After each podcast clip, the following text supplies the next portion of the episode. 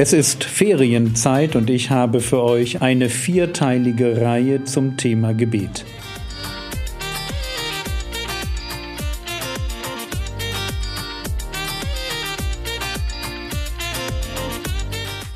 Theologie, die dich im Glauben wachsen lässt, Nachfolge praktisch, dein geistlicher Impuls für den Tag.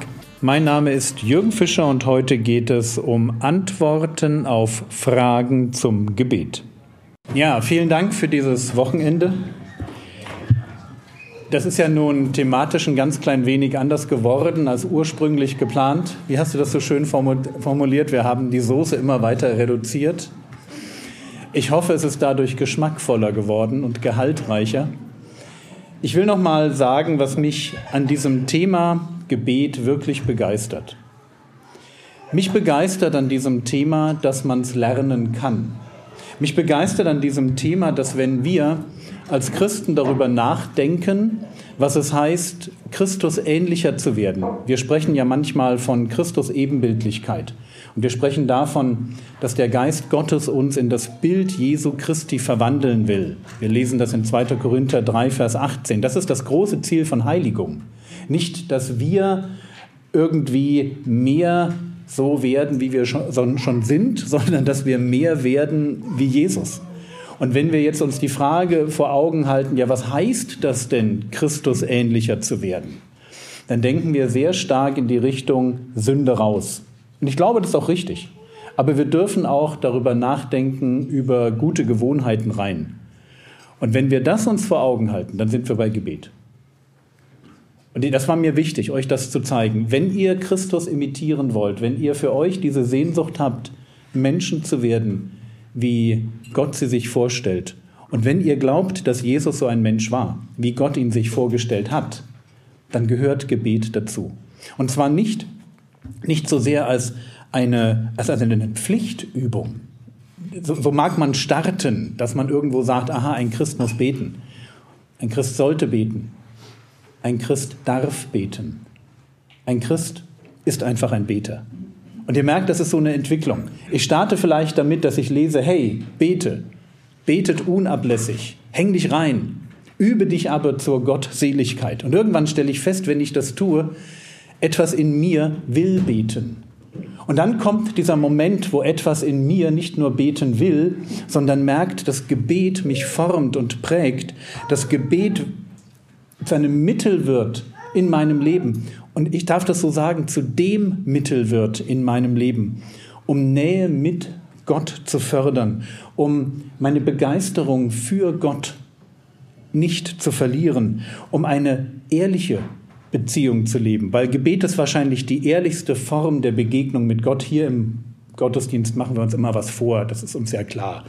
Äh, du bist nicht du. Das, was du hier abgibst an geistlicher Show, ist nicht dein geistliches Leben. Ist ja logisch, wissen wir alle. Aber wenn du alleine bist mit Gott, da wo niemand zuschaut, da kannst du dich erleben. Und da kannst du sehen, wer du wirklich bist. Und das ist ein ganz, ganz wertvoller Blick. Das darf nicht ein Blick der Verurteilung sein, sondern das darf ein Blick der Gnade sein. Ich darf mir selber im Spiegel begegnen und sagen, wow, da ist noch wirklich viel zu tun. Halleluja, packen wir es an. Versteht ihr? Das ist die Chance von wahrem Christsein, dass wir aus Gnade leben und dass wir diese, diesen Transformationsprozess, der bis zum letzten Atemzug anhalten wird, weil wir werden als gebrochene Menschen in die Ewigkeit eingehen. Jeder von uns wird in dem Moment, wo wir dem Herrn Jesus gegenüberstehen, ihm begegnen als einem Retter, der uns entgegenkommt mit Gnade. Ihr könnt das im ersten Petrusbrief nachlesen. Und warum bringt der Herr Jesus Gnade mit? Na, weil wir sie brauchen. Wir werden bis zum Schluss auf einem Weg sein. Und trotzdem ist dieser Weg Schritt für Schritt Gnade. Es ist eine Chance. Und da gehört nun mal Gebet einfach mit dazu. Gebet, damit wir uns in diesem Leben als Christen, gerade wenn man, so wie ihr, unterwegs ist. Mit ihr meine ich so, naja, Deutschland, Mittelschicht, fleißig, irgendwie gebildet, ihr könnt alle lesen. So, das, das, das macht ja was mit euch. Und ich verspreche euch, dass was es zuerst macht, ist wahrscheinlich, dass ihr Aktionismus verwechselt mit Geistlichkeit. Geht ganz schnell. Ich mache ja viel in der Gemeinde, deswegen ist es gut. Versteht ihr dieser Gedanke? Und das ist, das ist eine Lüge, um es einfach ganz deutlich zu sagen. Du kannst viel in der Gemeinde machen und strunzungläubig sein.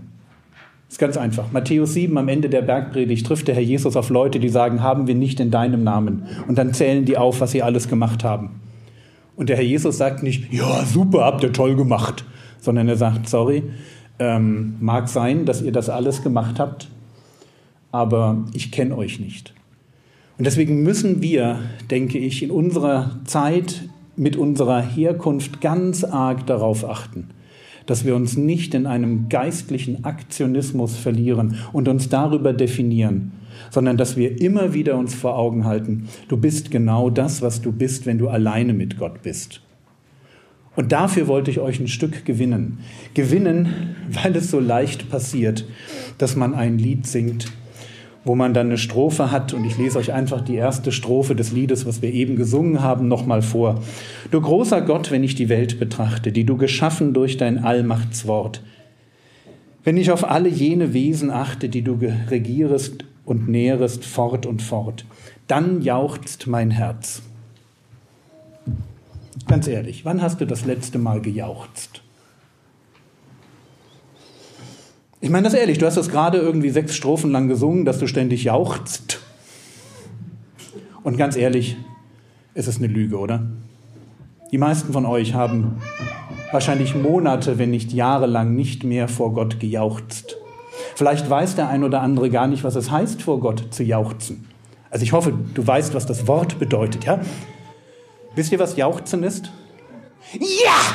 Das ist Jauchzen. So ungefähr oder ein bisschen lauter. Das ist Jauchzen. So, so restlos von innen heraus begeistert zu sein über Gott. Und ich möchte euch unglaublich gerne gewinnen für einen Lebensstil, wo Jauchzen tatsächlich Platz findet. Und meine Sorge, meine ganz, ganz große Sorge ist, dass wir diese Lieder singen und durch die Lieder eine Qualität von geistlichem Leben transportieren. Was, wenn ich euch frage, wann hast du wirklich das letzte Mal über einen, was weiß ich, was, was war das hier, diese kleinen Lebewesen, ja? Wann hast du dir das letzte Mal ein Lebewesen angeschaut, irgendeine Tierdoku und danach lagst du quasi vor deinem Rechner oder vor deinem Fernseher und konntest nicht anders als vor Begeisterung Gott jaucht. Entschuldigt, ihr singt das, aber das tut keiner. Und warum tut ihr das nicht? Weil ihr habt überhaupt keinen Raum für Jauchzen in eurem Leben.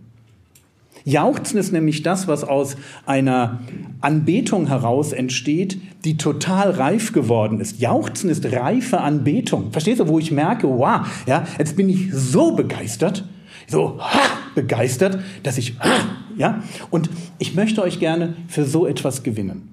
Das sollte jetzt nicht die Anklage des Vormittages sein, sondern einfach nur, wie leicht es passiert, dass wir etwas behaupten zu haben, ohne dass es faktisch in unserem Leben vorhanden ist. Man kann singen übers Jauchzen und das schon, schon jahrelang nicht mehr, vielleicht noch nie getan haben. Und damit das nicht passiert, damit man nicht auf der einen Seite eine Geistlichkeit vorgibt durch das, was man lebt, durch das Erscheinen im Gottesdienst, durch die Mitarbeit in der Gemeinde, durch eine gewisse Treue, die man in den Aufgaben zeigt, die man zugewiesen bekommt. Und auf der anderen Seite ist da womöglich gar nichts. Womöglich ist da noch gar nicht der Glaube.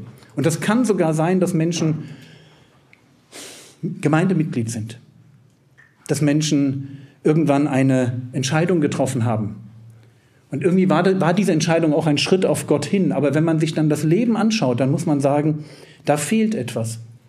Und ich glaube, dass man es am besten daran sieht, dass etwas fehlt. Wenn man sich anschaut, sag mal, wie ist das mit deinem Gebet? Wie ist das, wenn du alleine bist?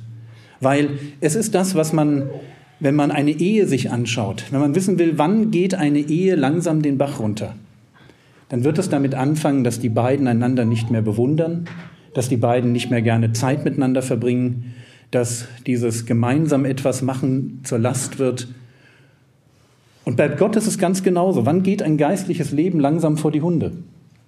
Wenn die Bewunderung aufhört, wenn die Zeit, die ich alleine mit Gott verbringen will, weniger wird, dann geht das langsam den Bach runter. Und deswegen, ich möchte euch ermutigen, in eurem eigenen geistlichen Leben einen Schalter umzulegen und einfach zu sagen, ich gebe Gott den Raum für Gebet in meinem Leben, den es braucht, um das an Liebe in meinem Herzen hervorzubringen, was ich für ihn gerne hätte. Und vielleicht muss das damit anfangen, dass man nochmal zerbricht und sagt, Vater im Himmel, ich bin noch nicht da, wo ich gerne wäre. Ich bin tatsächlich noch nicht da, wo, wo ich für mich entschieden habe, das, das ist das, was ich will. Aber ich möchte mich auf den Weg machen. Und dann wäre nach so einer Freizeit einfach die Chance, genau das zu wagen. Aber ihr müsst das machen, das kann ich nicht tun. Ich will es noch ein letztes Mal, bevor wir uns den Fragen zuwenden, sagen. Ich kann die Entscheidung in eurem Leben, eine tiefere Beziehung mit Gott zu führen, nicht machen. Alle Informationen, die ihr habt, werden euch nicht verändern. Du kannst mit einem ganz dicken Kopf, mit ganz viel theologischem Wissen, leider nichts in deinem Leben ändern. Das kann passieren. Aber wenn du was ändern möchtest, dann rate ich dir, einfach eine gute, intelligente, lange Gebetszeit in deinem Leben zu integrieren. Einfach mal für ein Vierteljahr und zu schauen, wo führt mich das hin? Was macht das mit mir? Was macht das mit, meinem, mit mir innen drin? Was, was, was erlebe ich dann da? Was kommt dann hoch? Was, was macht Gott mit mir? Und dafür wollte ich euch so ein Stück weit gewinnen. So. Das als zehnminütige Vorrede. Was habt ihr an Fragen?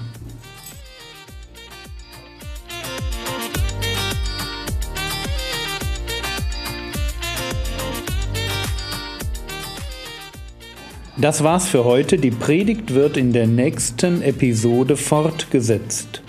Der Herr segne dich, erfahre seine Gnade und lebe in seinem Frieden. Amen.